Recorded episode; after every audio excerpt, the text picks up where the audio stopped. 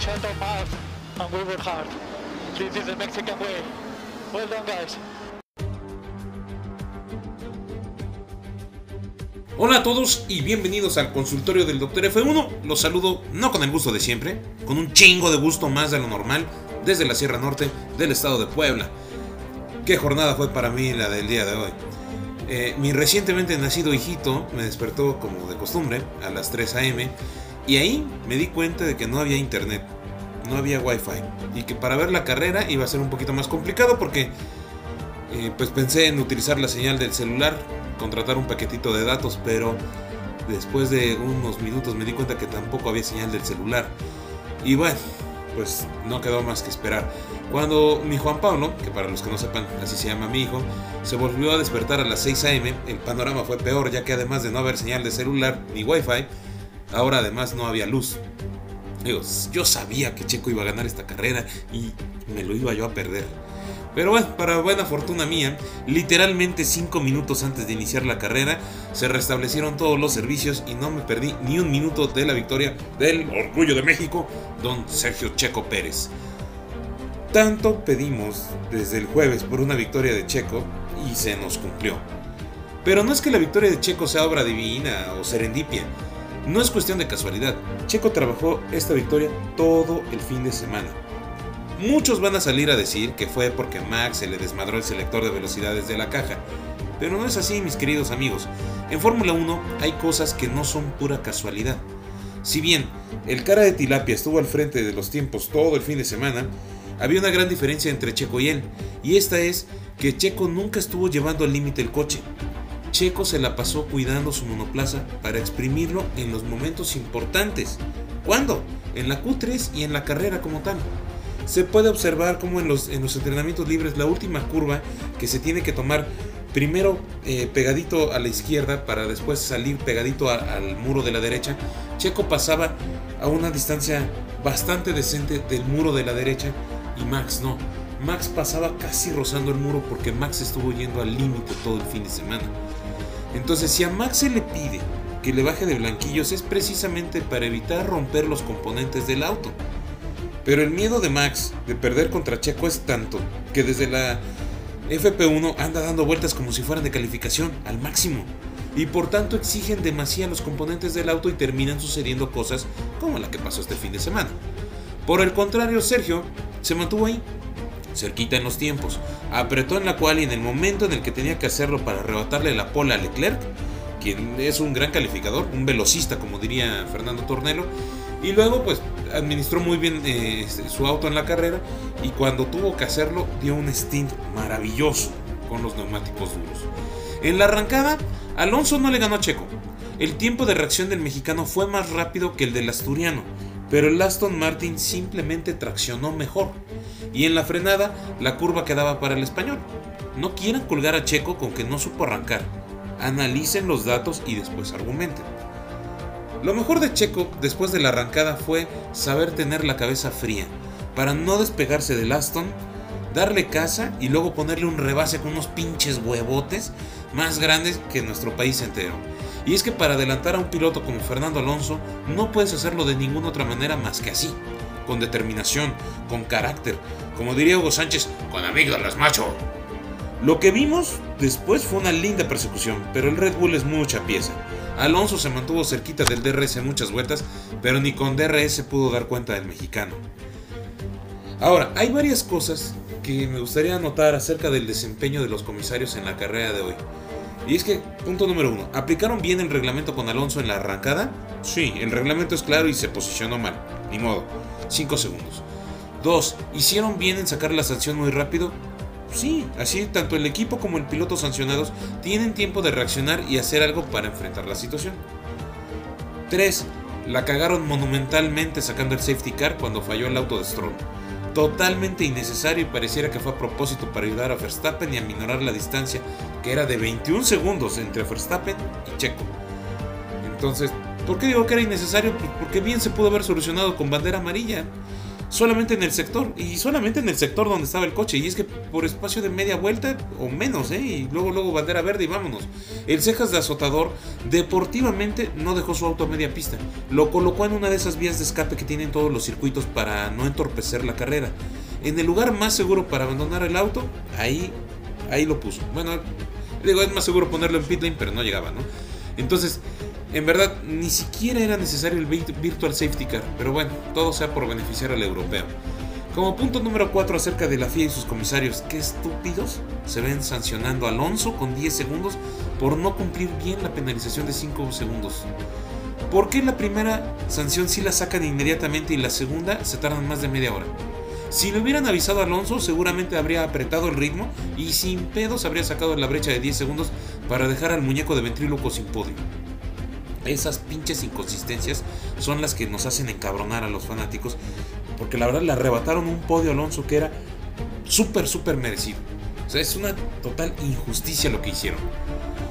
Es una tontería, digo, si, si lo que quiere la FIA es que los equipos cumplan exactamente los 5 segundos de, penalización donde ninguno de los mecánicos puede tocar el coche, que pongan unos cronómetros especiales de FIA para que los mecánicos sean basados en ese cronómetro donde hagan las cosas, porque si no, mira, ya pasó la, semana pasada con, bueno, la carrera pasada con Alpine, ahorita pasó con Aston, la de malas va a pasar eh, con un Red Bull eh, donde estemos hablando de una definición de campeonato y va a ser una estupidez que por una penalización de esas se define un campeonato.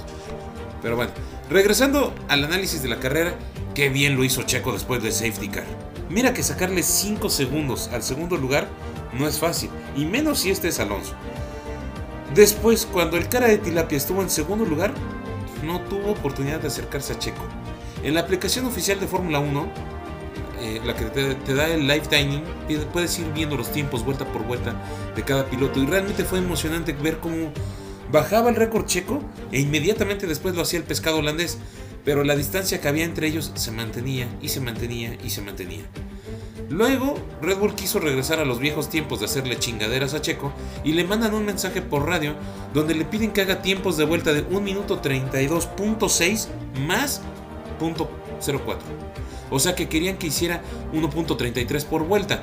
Ante ellos, Sergio, que no es ningún pendejo, pregunta, ¿cuánto está haciendo Max? Y le dicen 1.32.6. Y Checo responde, entonces, ¿por qué me estás pidiendo hacer 1.33? El ingeniero dio una explicación totalmente pendeja. Pero no es lo mismo que le pidieron a Verstappen en Bahrein. A Max le pidieron bajar el ritmo para no desmadrar el coche. Y Checo iba haciendo los mismos tiempos. Aquí lo que querían era que Checo bajara el ritmo y que fuera más lento que Max. Al final el ingeniero se ve que consultó con el director de equipo y le dijeron a Checo que era libre de apretar el paso. Free to push. Todo esto no se hubiera podido de no ser que en Red Bull se ve que sí están cambiando las cosas a raíz de la muerte de Dieter Mateschitz. Y la llegada del nuevo CEO, quien por cierto estuvo el fin de semana en la carrera vigilando que las cosas se hagan justas entre ambos pilotos. Al final, el cara de Tilapia le sacó el récord de vuelta a Checo y por ese puntito es que se puede ostentar como líder del mundial, pero ya sintió pasos en la azotea. Y una de las mejores cosas de toda la carrera fue ver la cara de indigestión que tenía el pendejo papá de Max cuando Checo llegó a festejar con su equipo personal. Fíjense bien, fue con Joe Canales, que es su preparador físico, y Luis Alberto Aguirre, que es su jefe de medios.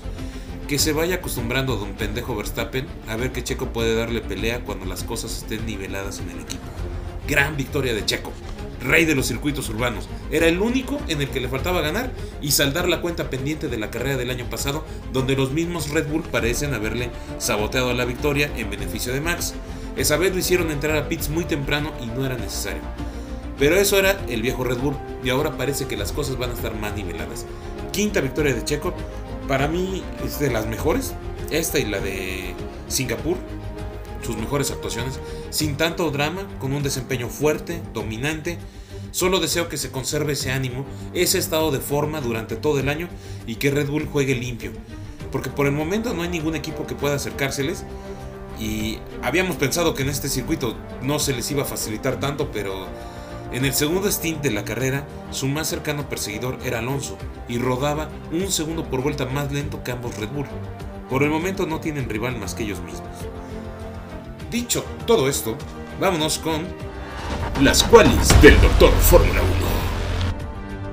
Inaugurando la sección de los abandonos, nos encontramos a Lance Stroll. El canadiense dio buena pelea durante la primera mitad de la carrera hasta que un problema mecánico lo obligó a retirarse. Se mantuvo en cuarto lugar todo ese tiempo y al fallar supo deportivamente colocar su vehículo en un lugar donde no estorbara. Le vamos a dar 8 al canadiense, quien todavía no está al 100% de sus lesiones, pero dio un excelente desempeño todo el fin, a pesar de estar algunas décimas por detrás de su compañero. Continuando con los abandonos, nos encontramos a Alex Albon, el piloto tailandés venía peleando en el grupo por los últimos puntos a repartirse en carrera cuando su motor Mercedes se dio por vencido.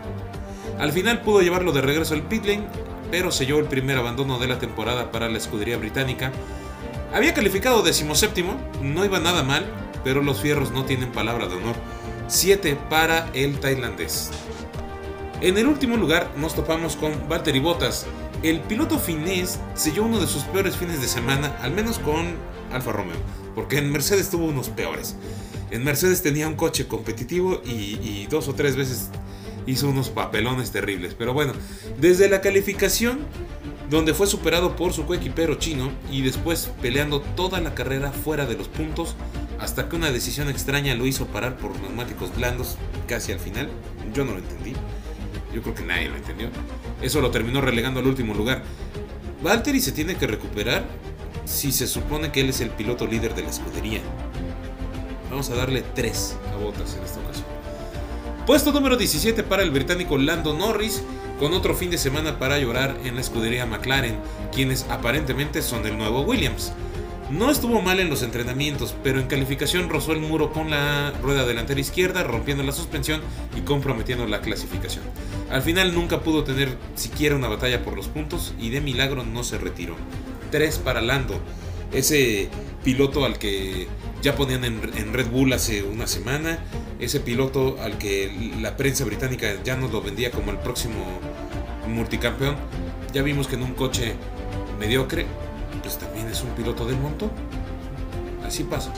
Puesto número 16 para el nuevo Latifi, el Latifi gringo, Logan Sargent, quien se tardó solamente dos grandes premios en demostrar que es igual de inútil que el canadiense dueño de Sofina Foods.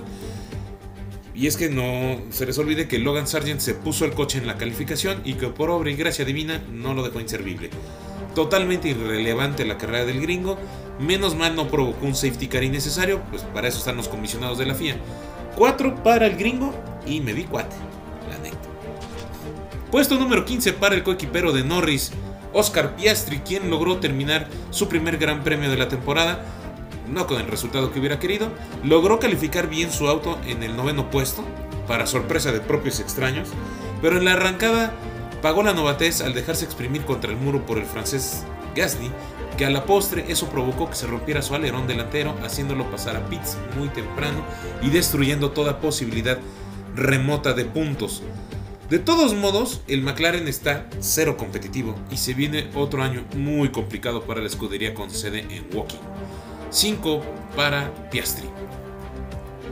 Puesto décimo cuarto para el otro neerlandés de la parrilla, Nick de Vries, quien sigue sin dar pie con bola. En los últimos libres no pudo correr porque el equipo tuvo que cambiar el motor y consecuencia de su novatez y el mal auto que diseñó Alfa Tauri este año se quedó fuera desde la Q1. En carrera tampoco dio mucho de qué hablar, estuvo luchando en el fondo. Entonces yo espero mejores cosas de los novatos Piastri y de Vries, pero hasta ahora nada, ¿eh? 5 para el paisano de Max. En el siguiente escalón nos topamos con el chino Su Wanyu, quien tuvo un buen fin de semana, digo, en comparación con su compañero, a ganarle la calificación y ganarle la carrera. El Alfa Romeo simplemente no tiene las mismas prestaciones que el año pasado y no le alcanza para más. El chino arrancó decimosegundo y terminó decimotercero. No hay mucho que hacer. 5 para el chinito.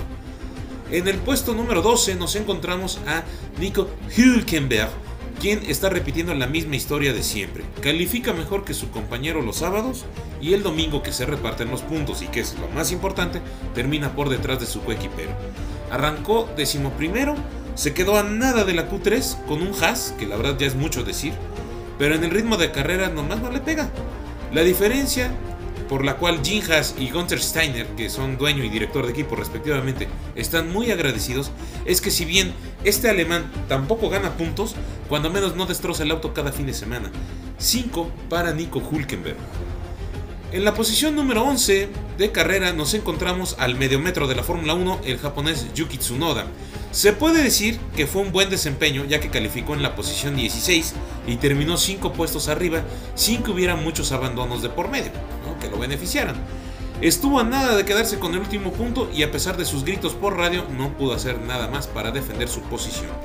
En general, no nada más en esta carrera, en general, yo sigo esperando mucho de Tsunoda, quien en categorías junior era bastante rápido, y pareciera que su crédito en Alpha Tauri está por agotarse. 6 para el medio metro. Inaugurando los puntos nos encontramos a Kevin Magnussen de Haas con un sólido fin de semana, ya que si consideramos que calificó en decimotercer lugar, llevar esa cafetera que el equipo Haas le da a sus pilotos por auto de Fórmula 1 es un gran logro rescatar el último puntito. No han sido buenos fines de semana para el equipo, pero volvió a vencer a su compañero el domingo y eso siempre ayuda cuando a final de temporada se revisan los contratos. 6 para el danés. En noveno lugar terminó el francés Pierre Gasly y hoy tuvimos la primera oportunidad de ver a los dos Alpine pelear un puesto y por lo menos hoy me decepcionaron. Se respetaron y los noté irreconocibles a estos francesitos quienes dada la fama de su nacionalidad ya deben andar dándose cariño y por tanto ya no se van a pelear en pista. Alpine parece recuperarse del mal inicio en Bahrein, pero no son ni tantito de cerca el equipo que terminó en cuarto puesto el mundial pasado. 6 para Gasly. En el peldaño superior siguiente terminó Esteban, odio a mis compañeros de equipo menos Gasly, eh, Ocon, quien tuvo un fin de semana en el anonimato, más allá de haber iniciado bien la carrera, para después verse superado por todos los autos que tenían un poquito de mejor desempeño que el suyo, sin siquiera poder meter las manos. En la chicana donde se topó a Gasly, solo le faltó darle un besito porque extrañamente no lo exprimió contra el muro, como era su costumbre cuando compartía equipo con Checo y con Fernando Alonso. 7 para el francés, cuando menos no se la pasó pagando penalizaciones como en Sakir. En un muy lastimoso séptimo lugar nos encontramos a Charles, mi equipo me odia, Leclerc, quien, bueno, pues Leclerc fue el único que pudo haberle competido un poquito la pola checo el sábado, a sabiendas de que estaba penalizado 10 puestos por el papelón que hizo Ferrari en Bahrein. Inició la carrera con compuesto blando y se le vio bastante bien, recuperando varios puestos, pero después se estancó y la verdad es que con el safety car tuvo mala suerte. Donde digo que su equipo lo odia es porque no le avisaron que debía apretar el ritmo cuando estaba en pista el coche de seguridad y por no avisarle Hamilton pudo salir por delante y ganarle la posición. Ferrari pareciera que le encanta estarse disparando en el pie, de mal en peor. Leclerc no pudo hacer mucho más con no puede hacer mucho más con lo que le dan. 8 para el monegasco. Sexta plaza para Carlos Sainz. Para mí fue una carrera pues sí desconocida para el español, pues más allá de su pequeña batalla con Stroll donde terminó perdiendo, no hubo muchas veces donde el español saliera en cámara porque pues, realmente pues, no, hizo gran cosa, ¿no? Jamás se le pudo acercar a Russell y no fue rebasado por Leclerc por el error que tuvo el equipo. No es culpa de Carlos, es que el Ferrari de este año no es nada en comparación al que tuvieron el año pasado. Solo espero que cuando regresemos a, a circuitos donde hay grava, pues que Carlos no se vaya a meter a la grava otra vez. 8 para el español. Quinto lugar para Hamilton. El nene llorón de la corona británica arrancó en octavo lugar y se benefició del abandono de Stroll. A pesar de que su estrategia no parecía tener buena cara, al final le cayó como anillo al dedo el auto de seguridad para poder salir con neumáticos de mejor compuesto, ya que salió con medios, y terminar en la posición que finalizó. Lo chistoso es que jamás pudo con Russell que traía neumáticos duros, y al final quedó lejísimos. Debió mejorar el ritmo y terminar a menos de 10 segundos de Alonso para aprovechar el castigo. 7 para el Juan Milton. En un muy injusto cuarto lugar terminó Fernando Alonso, a quien la FIA y sus comisarios le acaban de robar hoy el podio que había trabajado todo el fin de semana. Arrancó poco más lento en reacción que Checo, pero su Aston traccionó de manera maravillosa y le quitó a Checo el primer lugar en la arrancada. No pudo con el ritmo de Red Bull y en la vuelta 4 volvió al segundo lugar. Eh, tuvo muy buen ritmo de carrera que aún con el castigo eh, por colocarse mal en la parrilla de salida y beneficiado por el safety car en la rearrancada, salió en segundo lugar. Pero Sergio, la verdad es que lo pulverizó. En pocas vueltas Checo ya estaba a 5 segundos de diferencia. Al final, eh, Alonso era el único que venía rodando pues más o menos en los tiempos de Red Bull, pero aún así estaba a un segundo por vuelta más lento que ellos. Entonces, a pesar de ser el, mejor del resto, está lejos, lejos del desempeño de Red Bull. Excelente carrera para el español y le ponemos un 9. En tercer lugar, nos encontramos a Josh Russell, quien pues le cayó así del cielo. Ese güey dicen que cuando entró a su vestidor ahorita eh, vio una rosa, era la rosa de Guadalupe, donde le cayó este, del cielo.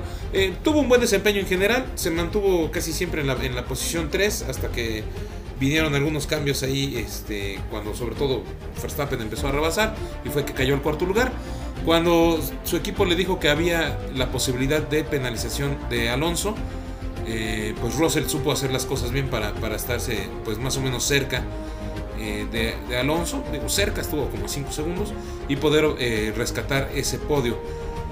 Pues estuvo bien en general Russell, a Russell le vamos a dar 8 puntos para el cara de ventríloco.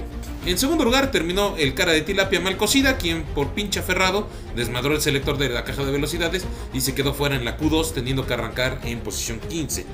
Luego tuvo una buena recuperación, pero no fue eh, sino gracias al safety car que pudo realmente acercarse a la punta, dio todo lo que tenía y estuvo dando muy buenas vueltas porque descontó eh, varias veces el, récord de vuelta que había hecho Checo, pero pues no contaba con que Checo también tiene con queso las quesadillas y por más que quiso no pudo acercarse al primer lugar. Al final le arrebató la vuelta rápida para quitarle el punto extra al mexicano, pero la cara de frustración y enojo de su papá al ver la victoria de Checo ha valido la pena todo el fin. 8 para Max, que cuando vio que no iba a poder con Checo, empezó a inventar que sentía mal el coche, como para justificar que no pudo alcanzar al mexicano por cuestiones mecánicas. La verdad, pinche chismoso, porque después le dijo el equipo que no había pedo, que no estaba pasando nada. Entonces, son mamadas. En primer lugar nos encontramos con el orgullo de México, Sergio Checo Pérez, carrera perfecta del mexicano, ya lo dije al inicio del podcast, me encantó cómo rebasó Alonso, muy buen manejo, cabeza fría, supo responder siempre a los tiempos de Max y sobre todo a la orden pendeja que el equipo quería mandar. Victoria redondita para el mexicano que cada día se nota más firme, se nota que ya está en su tercer año con el equipo, ojalá vaya por todas las canicas, mi chiquito bebé, 10 para el mexicano. ¿Cómo queda el estado del campeonato? Bueno, pues en primer lugar, y gracias a que se robó el puntito extra de la vuelta rápida, nos encontramos al cara de tilapia mal cocida Max Verstappen con 44 puntos. En segundo lugar nos encontramos a Checo Pérez con 43. Tercer lugar para Fernando Alonso con 27 puntos. Cuarto para George Russell con 21. Quinto lugar para Carlos Sainz con 20. Empatado eh, en puntos con Sainz está Luis Hamilton en el 6 con 20 puntos. Posición número 7 para Lance Stroll con 8. En la posición 8 nos encontramos a Charles Leclerc con 6 puntos. En la posición 9 a Valtteri Bottas con 4. Y en la posición 10 a Pierre Gasly con 4 puntos también. En la cuestión del campeonato de constructores, primer lugar para el Red Bull Racing con 87 puntos. En segundo lugar nos encontramos a Mercedes con 41 puntos. Tercer lugar para Aston Martin con 35. Cuarto lugar para Escudería Ferrari con 26. Quinto lugar para Alpine con 8 puntos. Sexto para Alfa Romeo con 4. Séptimo Williams con un puntito. En el octavo nos encontramos a Haas, que hoy pues, pudo sumar un puntito gracias a Magnussen. Y en el puesto número 9 nos encontramos a McLaren. Y en el puesto número 10 a Escudería Alfa Tauri. Parece ser que ahora sí Alfa Tauri está diseñando solito su equipo, su coche, porque más no se ve eh, qué puedan hacer para mejorar. La próxima parada del Gran Circo es el fin de semana del 31 de marzo al 2 de abril en Australia, cuando la Fórmula 1 se traslade al circuito de Albert Park. Recordarles que esa carrera la veremos en la noche de sábado para domingo, seguramente va a ser como a las 11 de la noche. Es un circuito semi-urbano y espero que Checo vuelva a tener una excelente actuación. Señores, pues un gran fin de semana para nuestro piloto. La verdad es que estoy muy muy contento con, todo lo que pasó. Eh, lo bueno fue que no tuvimos que sufrirle tanto, ¿no? Como cuando la victoria de, de Sakir, su primera victoria, que la verdad es que el, sufrimiento era ver que no se fuera a romper el, motor. Eh, luego el sufrimiento de, de Azerbaiyán, cuando su primera, eh, primera victoria con Red Bull, cuando esa rearrancada donde parecía que Hamilton le iba a ganar la posición. Luego el sufrimiento de Mónaco, eh, con las llantas todas hechas polvo, esperando que, que no lo rebasara Sainz.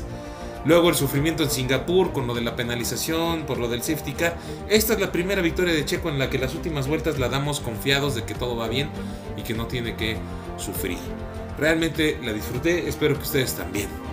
En nuestra querida sección Todo menos Fórmula 1, este fin de semana se corrió la primera fecha del Campeonato Mundial de Resistencia, WEC en sus siglas en inglés, donde no había nada interesante el año pasado, ya desde hace dos o tres años, ya que solamente había un equipo en la categoría máxima y el equipo era el de Toyota. Este año le está poniendo sabor el regreso de Ferrari a la categoría LMP1, que es la más rápida de las categorías existentes. Eh, lamentablemente Toyota quedó en primero y segundo en las mil millas de Sebring, llegando Ferrari en tercer puesto. Esperamos que pronto Ferrari pueda ser competitiva en este campeonato y le dé algo de interés, ya que eh, la verdad es que está un poco en el olvido el campeonato.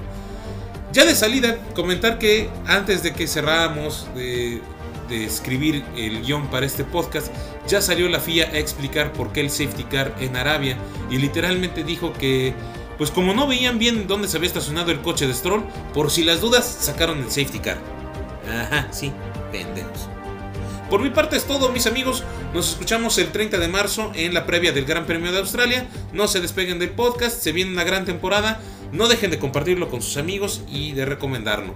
Estamos disponibles, ya saben, en Spotify, Deezer, Amazon, iTunes, etcétera, etcétera. Mucha suerte a todos, gracias por escucharme y hasta la próxima.